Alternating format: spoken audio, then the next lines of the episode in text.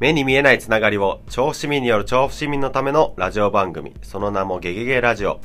調布市民である私中浜隆之が毎回調布をキーワードに引っかかるゲストをお呼びして調布のことからその方のパーソナルなところまでゲストを知り尽くす番組をお送りしていきます。今回も、えー前回に引き続き杉山亮介さんこと杉谷にお越しいただいてます。よろしくお願いいたしよろますしくお願いします。はい。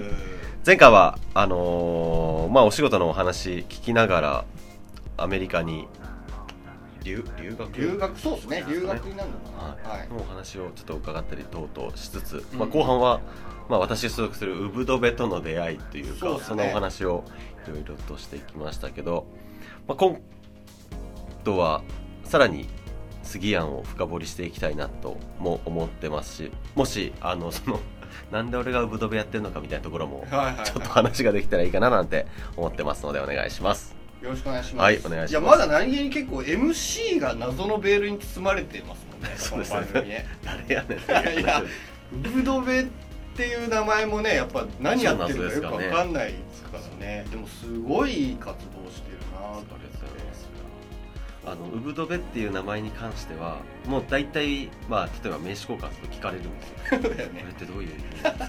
そりゃそうだ。でも簡単に言うと意味がないんですよ であの代表が岡はいはい。が、えっと、ディジュリドゥというアボリジニがやる、あのオーストラリア。ね、そうです。木をくり抜いたような楽器をやるんですよ。ね。でもともとウブドベってその音楽集団ではい。岡がそのディディジュリドゥをやるウブドベ共和国っていう音楽団体をやってたんですけどそうなんですそうなんですよ。そっからまあ NPO 法人化をして医療福祉のことをやっていこうってなってその名前だけは受け継いでるんですけどそのウブドベっていうのが岡が屋久島で森の中でディジュリドゥを吹いてたらウブドベって聞こえてきたっていうもうお前絶対やべえだろっていうあのー理由なんですよ。でもディジュリでやってる人っぽいエピソードだよねそれがね。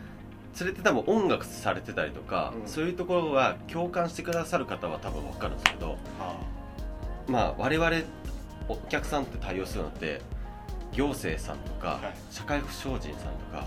結構そこに縁遠い方が多いからそうですね。えやばい人たちかなっていう。結局そういう目で見られるとあんまり言いたくなのでそうだよね。聞きますっていう話だったんですけど。い話しますけどあんまり いいと思いませんけどっていう話をして。で結局話すと「はあ」みたいな 薄い反応をされて。いやそうだと思うわ。そうなんだ。あのやっぱディジュリヌか。いやそう俺ねそれからヤシオって言ったじゃないですか、はい。ヤシオの仲間たちが今でも付き合いあるんですけど、はい。あのジャンベ叩いたりとか、へー。ディジュリヌやってたりとかしてで一人なんかマジでディジュリヌのプロになるって本気で言い出して、それこそオーストラリアにも行ったし、海外そういうディジュリヌ一本持ってすげそのなんていうのバックパッカーじゃなくてこうその本当パフォーマンスだけで食っていくなんか職業みたいなのがあって、それ行ってて2年ぐらい武者修行おすごいっすね。帰ってきたけどもう、まあ、結局家族のねこの家の事情があってちょっと帰ってこなくちゃいけなくなって帰ってきたんだけどもうめちゃめちゃディジュリルだから何回かややらしてもらったことあるけどなんだこれみたいな、うん。なんか口と鼻から同時になんかすごい複雑な。何言ってんの？結局よくわかんねえみたいな。いや本当に。あそうなんですね。でもなんでってそれで理事やってんのあ僕はあのーまあもともとずっと介護の仕事を二十歳の時からやっていてでまああのー、5年経った時に働き出してから。であその前の話です。僕もともと別に介護をしたいっていう持って介護の仕事をついたわけじゃなくてもともと高校卒業してスポーツばっかずっとやってたので理学療法士の学校に行ったんですはいはいはい。でも1年で辞めてはいはい。その1年間の間に偶然私の実習担当が理学療法士兼ケアマネージャーっていうその介護のマネージンお客様のマネージャーをしてる仕事をしてて、でその方と1日デイサービスに連れてってもらった時が意外とやいたら面白かったんですよ。うん。では面白い仕事だなと思ってでも学校辞めて好きなこと2年間ぐらいやった後に結局介護のそれが面白かったって記憶があったのであの仕事面白そうだからやってみようっていう勢いで入って、で現場に入って5年経った時にこう自分がなんでこう続けて周りが辞め辞めていく人がやっぱりそれなりにいたんですよ。介護の仕事って辞めるってイメージがあるかもしれないですその時になんか話を聞いてくれる先輩が近くにいたなっていうのが印象としてあって、うんうん。でだったら次はそういう立場にならないとと思ってただ施設の中だけでそれやるのはすごく面白くないなと思ったので外に出て人同じ介護の仕事でもやっぱり場所によって違うからこそ、うんうんうん。そういう人たちとこうおしゃべりしながらまあ極論口が言えたら一番好きでするなみたいな。ガス抜きというか。でそういう場を始めて月に1回やってるんですけど。介護ラボ週あそうですそうです。ああそうなんだ。でそれをやってたらやっぱその岡君っていう人がいるよっていうのをすごい面白いのが本当に同時期に2人から言われて 多分会った方がいいと思います。多分あの、えっとやりたいことの方向性が近いと思うからって言って、うんうん。あそうなんだまあ本当に当時それこそフェイスブック出たてだったので、はいはい。フェイスブックで岡って調べたら出てきたんです。よ、うんうん。あこの人かと思ってでメッセージして会いましょうとかって言って会いに行ったら違う岡さん。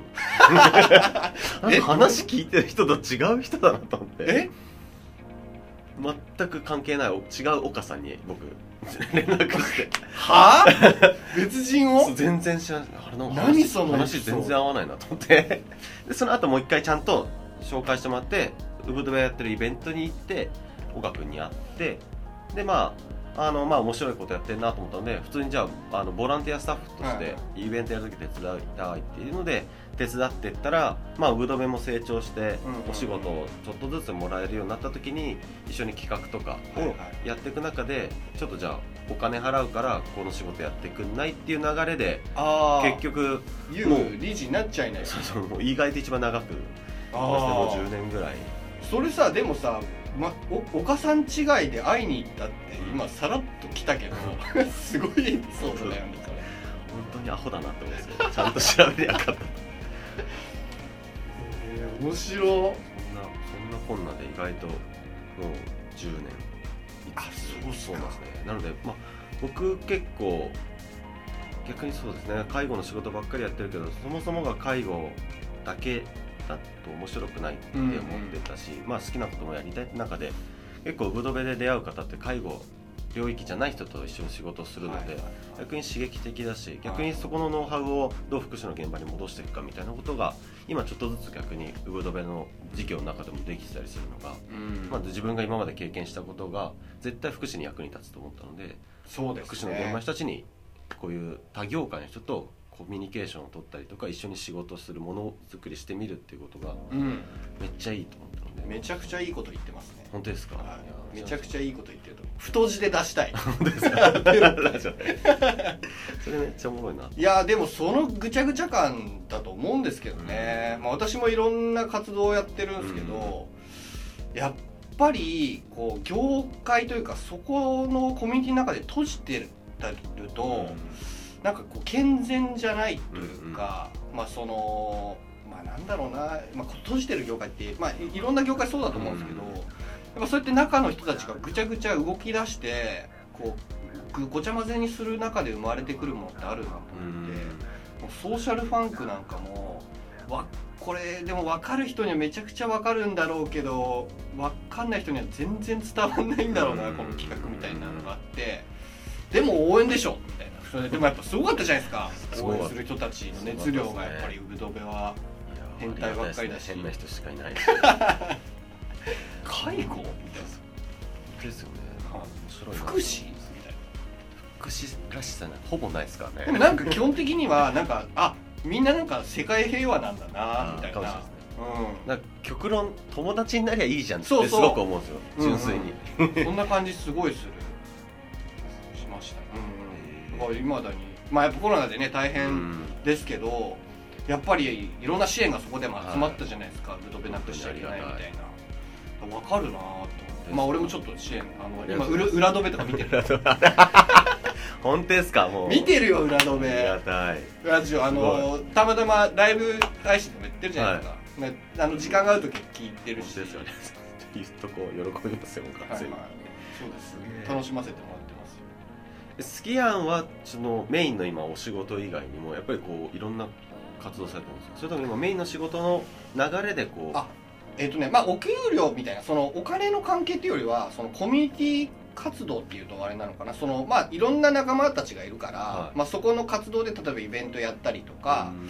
えっ、と今日も実は今日と明日で、うん。あのモサっていうマルチ OS ん？アーティストソん？あれ？なんなんて言うんだモサって言ってあのあ昔アップルはい。がまだ全然こんなにその iPhone でブレイクしする前にそのアップルの技術を日本でもっと根付かせるっていう目的でアップルもお金出して IBM もお金出してそのコミュニティ団体があったんですよエンジニアの。へもう本当にあのその中の一人で理事の一人で、まあ、あの今日ちょっと本を持ってきて大谷和俊さんっていうテクノロジーライターの、まあ、巨匠ですよ、まあ、ビル・ゲイツやスティーブ・ジョブズにもインタビューされてきたもうでん、まあ、私も大尊敬する方なんですけど、あのまあ、その方もその活動に関わってるして関わってらっしゃるとか理事の人ですね、はい。であのそれもなんか、まあ、仕事の縁でいろいろその知り合いになって、うん。でそのエンジニアの人たちがこう自分たちの技術を高めたりとか、はあとは最新の情報をキャッチアップするために勉強会をやってるんですよ、でそこの、えっとなんですか今回も事務局としてちょっとコロナでそんなにお手伝いできてないんですけど、はいそういうコミュニティ活動があったりとかあとさ私その前前々職かその昔は割とちょっと大きめな会社に勤めてたので、そこの退職者の人たち、はい。アルムナイ。はい。そのアルムナイの人たちを、えっと、つなげるコミュニティ、うんうん。アルムナイコミュニティっていうのを作っててへそれのお手伝いを、まあ、それも縁あってお手伝いすることになって、まあ、結構記事もあのそのイベントやって、まあ、そのメディアさんに取材してもらったりとかもあってそういう活動になってたりとかなんかまあ割となんかごちゃごちゃといろんなことをやっててそういうことを昔から結構好きだったんですか？全く。へえ。むしろ人間嫌いみたいな。感じだったんですけどでもやっぱ結構孤独だなと思ってて、まあそれ仲いい友達とかいますよ、はい。あのだけどなんかこうあんまり人間関係がいい方向に行ったことがなかったんですよ。その広げることで。はい。なんですけどまあやっぱ社会人になって、みんなやっぱりそれぞれちゃんと知識というかせ、まあ、モラルですよね、うん。人との距離感とか、まあ、生活もあるし家庭もあるしっていう中でこう、まあ、わ私の感度も高まったのかもしれないですけどやっぱつながる人たちの良縁がつな良縁がつながるようになってから、え人のつながりって面白いなとかなんかすごく学びになるなっていうことが多くて、なるべくその私も多分ねなんか中山さんが昔あ昔っていうかなんかちょっと共通する部分を感じるって言ってたことだったじゃないですか？はい。なんかねやっぱ人に対してのなんかその好奇心みたいなのが強いんだと思うんですよ。聞きたいっていう。だから今日も俺が話したいっていうか中浜さんさっていう聞きたいっていう。だからこう飲み会とかその多分仕事で付き合った人でもこの人と喋りたいって思う人にもう本当連絡して飲みに行きましょうってうん言ってやっぱ飲みに行っちゃうんですよ。はいで飲みに行ってその人のこと知るとあそんなことやってるんですかとか、それであじゃあこれやるんだってるんだったらこっちの人とこれやったら面白そうじゃないですかうん。みたいなやつ自然につながってで気づいたらそれで仕事もらってたりとか、はい。だから営業してるっていうこうなんかこう面白そうですねって聞きに行って首突っ込んだりとかいろいろお声がけいただいてたらなんかこう気づいたらこれできる人いないって紹介してとかでこうつながり。そうそうどんどんつながってみたいな感じ？ありますね。わかるでしょ？めちゃくちゃわかります。ねやっぱなんか興味がある人の話は聞いてみたいですしうん。あとただなんでこうこう思うんだろうとか。そうそうそう。わかる。で多分もともとのその原点も多分近いというかなんかその僕もあんまりあの友達がいなかったわけじゃないけど、あんまりこういそれこそ多分高校生専門学校もそうかもしれない辞めちゃった学校もそうかもしれないですけど自分から連絡するタイプではないのであそうなんだ。いまだに別にそんなに会わないですしあそうなんだ。でも会えば別に仲はいい人はいますけどああでも意外。だからなんかこう僕も多分基本一人が好きだったりとかそうなんだ。そうなんですよ。であんまりこう今は本当に言われないですけどそのもともと介護の仕事でその最初にデイサービスに行くって言った時も何が嫌だったかってあはい。あの人と話すのがずあんまり得意じゃないうん。が、人見知りだったので知らない人がいっぱいいるところに行きたくなかったんですよ。ええ真逆じゃないですか今。でもう行ったらまあおもなんかいるだけで楽しそうにしてくれたのであ面白いなって思ったっていうのがデイサービスが面白かったきっかけなんですけどあとはもうそうですね。まあおなんかこう例えばだけど一番わかりやすくと18の時にあこの状況じゃあ俺彼女できねえな一生って思ったんであおしゃべり上手な人ってどうやって喋ってんだろうって見るとか観察を？そうそうそう。観察するのは好きだったのであそういうのがきっかけだったりあとはまあやっぱりお仕事する中であの面白くなってきたはい今実は外に出てきて。移動しました。移動しました。今日実はね杉庵の提案でスタジオで撮ってみればってあなるほどなってことで実はスタジオ予約をして初めてスタ僕はあの音楽やらないのでそれこそスタジオってアイデアもなかったしスタジオって場所に多分本当に何かで一回行きましたけど何年ぶりに入ったろうっていう。そうなんだ予約したの初めてです。ああマジで？本当に。まああれですよね。あの、まあ、バンドの練習とかね、うん。やるときにねスタジオを借りてっていうの割とあったから。えこれラジオやってるとスタジオまあカラオケとかでもいいんだけど、はい。カラオケ歌声とか入ってたらさ。よ。カラオケはね一回やったんですよ。そしたらもうあの使えなかったんですよ。あやっぱそうなんだ。こんななんかカラオケって 多分酔っ払って行ってるし歌ってるじゃないですか。そうそうそう。隣の声ってこんなに入ってくんのっていうぐらい もう声がガンガン入ってきてこれ外の方が静かじゃんと思って。そっかそっか。そうっすね。まあまあなので撮った方がなんかやっぱこうこうラジオ感出るかなと思ってお互いね。こう外でくっちゃべってるよりはと思ってやったんだけどちょっと時間切れにな時間切れたね。で早く出ろ的な。あでもこんなん言うたらあでも今日どこで撮ってたか言ってないもんね。言ってないです言ってないはいはいはい。そうです。すごい面白い。ちょっとでも早く出てくる。でもなんか光でねそう光あすごい。最初光何だろうなんだろう。緊急事態かなって俺も俺もなんかあなんか光ったみたいな音とかじゃなくて光でこうあれじゃんみんな弾いてるから,、音出してるから光や。だから光で知らせるシステムになってんだってとかもしれないですね。でも光あれがあれちゃんとし知りたかったですね。あれが鳴ったら5分前なのかそうあれが出たらデロなのか。だ今回で言うとあれが出たらもうデロっていうかねなんでまだ出てないんだぐらいのサインですぐ来ましたもんね。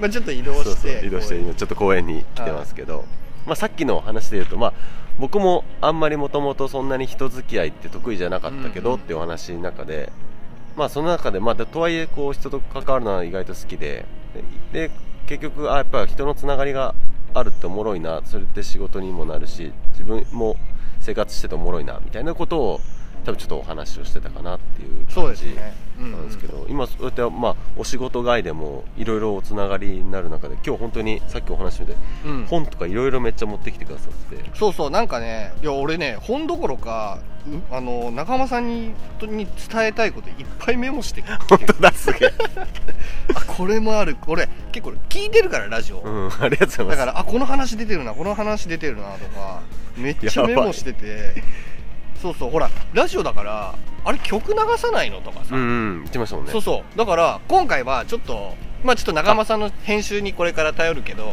あのちょっと私の知り合いのクリエイターのそれももう15から。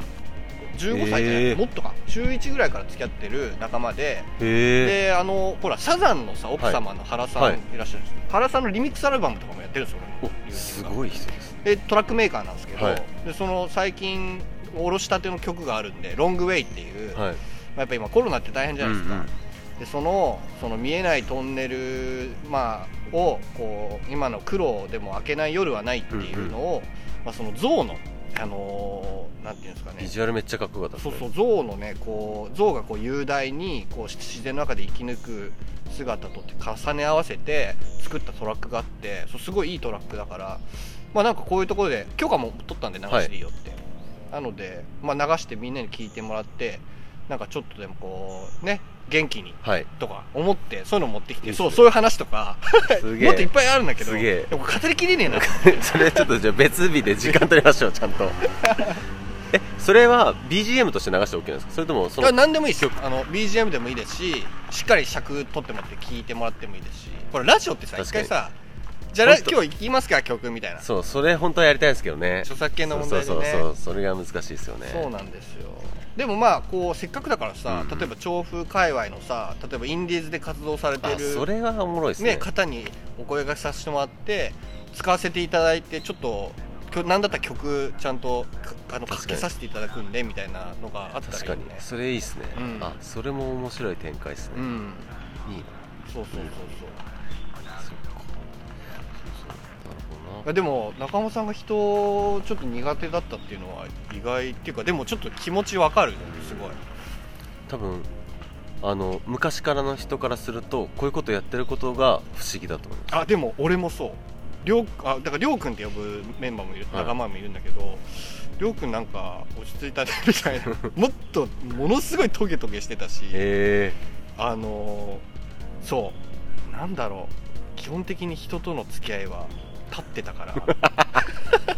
すげえ。なんか優しくなった感じあるんじゃないかなと思って、へえいいうん。ないいなやっぱり成長成長なのか分かりませんけど変わりますよね。やっぱね結婚とか子供ができたりとか、まあ、そういうライフステージの変化が大きいのかな。だから中尾さんもいるでしょ？そうです。奥さん。奥さんとあと子供が今6歳ですね。今年1年生になったばっかり。そっかあ学校一緒だっけ？いや学校は別ですね。そうか学校は別なんですよ。そうだからでもいやー今年本当にコロナでいや入学式も速攻終わりそこからまた休みに入り。っていうか家にいる？中村さん。僕家にいますよ。家にいてんの？家になんかその奥さんとか子供の匂い全くしないよね。あの SNS 上ではそんなに出してないかもしれないですけど家にいる時はもう家にいます。あそうなんだ。そうそうそう。家にいるイメージ全くないわいますよ。意外と。今日も今日もこの後はいます。います。あまあ今日ちょっと一回外出ますけど。うん。夜はいるし。基本的に外にいるイメージしかない。ねあと奥さんは多分家が好きな人ですね。あそうなんだ。僕はあの時間がもったいないって思っちゃうので家にいると。なんかなんかしないとって思っちゃうんですよ。マグロだね。そうそう止まって死ぬんだね。本当だめダメ。何をそんなに急いで生きてるんだろうね何か目的あるわけじゃないんだけど。でもなんか不安なんじゃない？こうやなんか動いてる方がさ。そっちの方がなんかいいのか。あでも、うん、コロナでさ動きがさ立たれたじゃん、はい。ちょっと。動いてんじゃねえよみたいな、うん。あれものすごい困ったよ確かね俺の周りでも結構その多動な人たちが多いから、動きを立たれた時のストレスっていうかどうする？みたいな。今もそうだし。何も何もできないじゃないですか。でできないもう僕も僕はもうやっぱりなんか自分で01で何か生まれてくることなんてありえないあので人と会って喋ってあこれ面白そうっすねとかなんかそんなのじゃないと何も 生まれないから、うん。会わないとうん。何もできない、うん、何なんだろうねでもそのあの結構会うってなんだろうねってことをすごい考えてたと思うんですよね。うんあと逆にそのねおあの逆にオンラインでできることも増えたりとかオンラインでもいいよねって思ってくれる人も増えたからそういうやり取りもできるけどでもやっぱ直接会うことの凄さをさらになんか実感した感じはありますね。なんかさ決定的に違うのが情報量だと思うんだよね。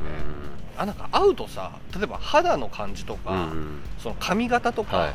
そこそこ視覚的に入ってきたりとか、その声もその例えば抑揚とか、はい、肯定とか、うん。その対分かるじゃんいろんなことが。ですね。でもさオンラインで話してさ情報少なすぎんなとう思って。ん。この間ちょっとオンラインのイベントの取材の仕事あったんですよ俺。へえ。それがちょっとぶっちゃけねちょっと舐めてたっていうか、うんうん。そのオンラインだからアーカイブ残るし、はい。まあ記事後でなんとかなるっしょみたいな感じでその記事にしてみたんですけど、はい。薄っぺらいんですよなんか なんかさオフラインで取材してる時って関係者にちょっとパパって立ち寄って行って裏話聞いたりとか多分その人がどういう身長でどういう風貌でっていうのも、うん。多分こうインプットとして入るんですよね。難しくてめっちゃわかめちゃくちゃ迷惑かけて俺いろんな人にそれ。る いいな。なんかこの間この間なんかこうお手伝いをしている企画で取材先をいくつか紹介をしてつないでで取材に行ってもらったんですよ。うん。でその取材先の人とは仲が良くてまあその取材に行ってくれる人もウェブ上では何回か打ち合わせをしてるしなんかまあ年も近いのも分かったりとかしてでもあリアルに会ったことがなくて。はでいつか会いたいなと思いつつ、まあ、取材に行きました、うん。で取材の日にあの取材受ける側の人に「どうですか？うまくいってます?」って送ったら「いやその担当の人が思ったより背がでかい」とか言って えっ？と俺もなんか画面基本座ってるじゃないですか。ここしか見てないからそういうイメージが一切なくてえ？そんなでかいの？わかるわかるいやでかいっすみたいな。なんかねそれで思い出したんだけどあのさコロナ休校だったじゃんはい。小学校、うちの娘たちがめちゃくちゃ久しぶりに学校行ったんよ。で初日帰ってくるじゃん、はい。どうだった？って聞いたの。そしたらなんか背伸びてた そっか確かに小学生でのちょっと2ヶ月ぐらいって変わりますよ背伸びるなと確か思って。そりゃオンラインじゃわからんわと思ってさ。確かに。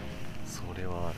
でもこうさもうそそれこそ変な話。例えば匂いとかもそうじゃん、うん。その現場にある匂いとかもすごい強烈に記憶してて、だからあの最近ヒットした香水とかも、やっぱその彼女が昔つけてた香水で記憶がこうフラッシュバックするみたいなさ、みんな多分あると思うんだよあの思い出。確かに。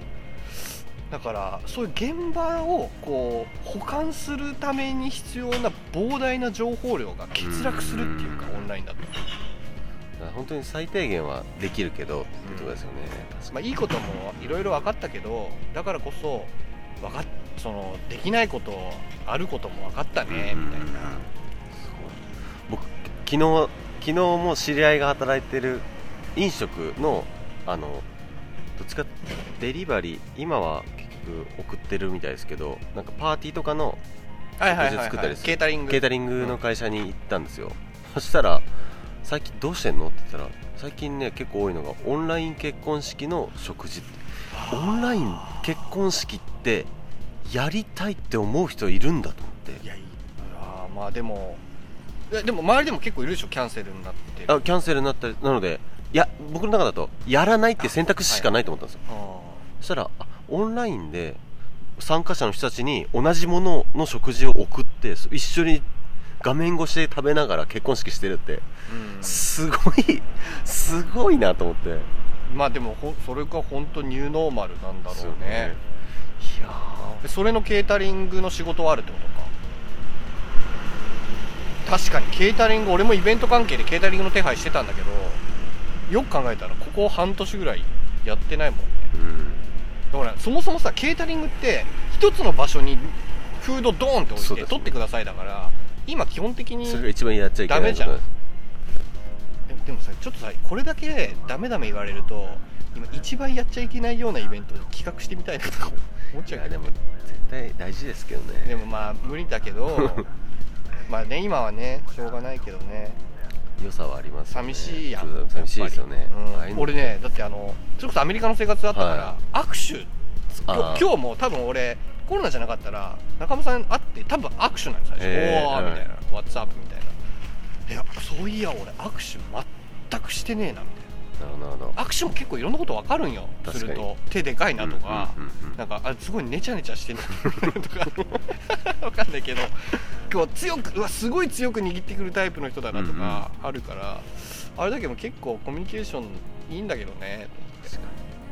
ええ大事だないいなそっかまあごめんごめん。いろんな話しちゃったけど。とんでもない。まあね。なんだかんだいろいろお話ししていく中でちょっと聞いてなかったなと思ったのが、うん。なんで調布住んでんですか？えっ、とねあのー俺のばあちゃんが、はい。父方の母ですね。が西調布にずっと住んですてね。でばあちゃん家で来てたの俺調布に、うんうん。っていうのが一つ二つあって理由が一つ。でそのばあちゃん家のその、まあ、ばあちゃんも亡くなったんですよ、はい。8年前にえっとその家に、まあ、子供できたしお金もないじゃないですかやっぱ、うんうん。だからあの空いた家に住まわせはいてもらってたっていうのも、まあ、今はもう全然引っ越したんですけど、うん。調布の中で、うん。っていうのが一つと仕事場が多摩センターだったんですよ。うんうんうん。でこれ教育関係多摩センターって大体あ分かる のでっかいビルですね。まあでもあのあの中の、まあ、いくつかそのグループ会社があるんですけどはい。それそこにいたんですけど。なので調布いいじゃないですか。ちょうどいいですちょうどいいじゃないですか、うん。都内にも出れるし。俺高円寺だし。うんうんだから高円寺も出れるしとか。で調布。であのうちのまあ奥さんですね、うん。ママは、まあ、種子島出身なので、やっぱうんうん。やっぱ自然も多少ないあってくれないと困るわけですよ。だから調布の塩梅はいい。いやめっちゃわかる。わかる。わかりますわかります。なるほどな。そうなんですよ。でも結構今日おすすめのお店とか聞かれてうん。結構困った、本当です やべえ何何紹介しようみたいな なんか行きつけとかあんまねえなってことに気づいて、うん。でもまあまあまあ。でも好きなお店はあるなって。えーいい。もうじゃあそしたらもうそのまま流れで2つ目のおすすめのお2つ目店はねあのこれもお店っていうよりは施設なんですけど、はい。あの調布から西調布の間に、はい。えっと、保護猫ファズっていう保護猫の施設があるんですよ。あの今回ちょっとコロナであのやっぱ在宅期間増えたじゃないですか、で子供たちもちょっとかわいそうだなとかなんか家でなんかいろいろできることないかなと思った時に、まあ、子供たち猫好きだし、はい。なんかまあちょっと家に動物いてもらったら和むかなみたいな、うんうん。で、まあ、ペットショップはそもそも家族の意見でなかったんですよ、うんじゃあ保護猫でいい縁があったなと思っていろいろ探してたら、まあ西調布にねちょうどあのそあ保護猫施設ファズっていう。ファズ。でそこのあの長田さんたはい。ちこう知り合いにならななならささせてもらって、まあ、知り合いになって、はい。で訪問したらすごいいい縁があってあの黒猫2匹うちで飼うことえー、すごい。保護保護猫なんですけど。だからやっぱなんかこうまだねたくさんそういう施設いくつか回ったんだけど、うん。知らない人いっぱいいるだろうからまあなんかまあペットショップも当然いいんですけど、うんうんうんまあその保護猫がいるから、まあ、そういう施設のこと知ってもらってねあの、まあ、その長田さんもこれ、ね、知る人ぞ知る人なんですよ、調布であのマイケル・ジャクソンはい。のファンが集まる店っていうのがあったんですね。これね結構ね多分調布長い人多分結構有名だから知ってると思うんですけどマイケル・ジャクソンのあのファンが集まる有名なお店があったバーっていうかへえそこの店長だったんですよ長田さんがえー、俺知ってたんよもともと西調布でおもろい店あるなと思って。でで話してたら保護保護猫施設だよ。でマイケル・ジャクソンのグッズがあるわけ。よ でなんで？あなんでここマイケル・ジャクソンのグッズあるんですか？って聞いたらいや私実はマイケル・ジャクソンのお店やってまして。え？あのあの長田さんみたいな。すげえ。あれ？名前長田さんであってるか多分長田さんであってんだけど。でその記事とかも調べると出てくる。そのあとこう保護猫施設のいろんな活動でもクラファンやったりとかして、はい資金集めて保護した猫ちゃんたちの手術をしてあげたりとかすごいされてすよ。ごい。娘さんが協力してたりとかすごい素敵なへー。娘さんで。っていう紹介でした。おちょっと行ってみてラジオラジオで。うん。ですからそのマイケル・ジャクソンがじゃあ集まる店はもう終わんないそれがね終わったのもドラマチックであのの運転中に脳梗塞脳出血だったかな。あされて。大阪さんが。そう。それで、まあ、やっぱちょっと不随にというか、まあ、あのあまり体の自由が利かなくなったんでまあ閉めることにはなったんですけど、でも閉めてさ閉めて保護このもともとね。そのバーやってた時にも動物保護の活動をされてたらしいんですよ、へでそれもちょうど長野だったかな？に、えその保護を保護したワンちゃんをー、はい。なんか、えっと、迎えに行くとこだったかな、うんうん。なんかその、あのーまあ、新しいその飼い主さんのとこはい預かってもらって、その時にって言ってた。えー。それも聞いていや大変だったんですねみたいな。でもそれでもほこの活動はねみたいな。すげえ。そう。すげえ熱意。すごいっしょ。白面白いのでそうそう。あのー、まあ、お店っていうより施設ですけど、うんうんうん。まあ、こういう機会にちょっと、まあ、せっかく聞いてくれてる人がいたらああね。そこかとかね。確かに。うんそのとこあんだなって知ってもらったらと思って。いい。ありがとうございます。はい、ということで2回にわたりましてうん。ご出演いただきました。杉山さん杉山でした。言い残したことありますか？なんかなんか告知。告知？いっぱいあるけどな。でも「ウブドベよろしくお願いします」って感じかな。あ 超ありがとうございます。りがとうございます。はい、ありがとうございます。ありがとうございます。はい。調布からお送りしてきました。ゲゲゲラジオも本日はここまでです。えーお知らせです。ゲストを募集してます。えー調布在住、職場が調布、出身が調布など、とにかく調布に何か少しでも引っかかれば、有名人も一般人も関係なくゲストとしてお招きします。次戦多戦問いません。ぜひ一緒にラジオでおしゃべりしてませんか、えーご連絡お待ちしております。はい、ということで、2回にわたりまして、ゲスト、杉谷、杉谷でした。ありがとうございました。ありがとうございました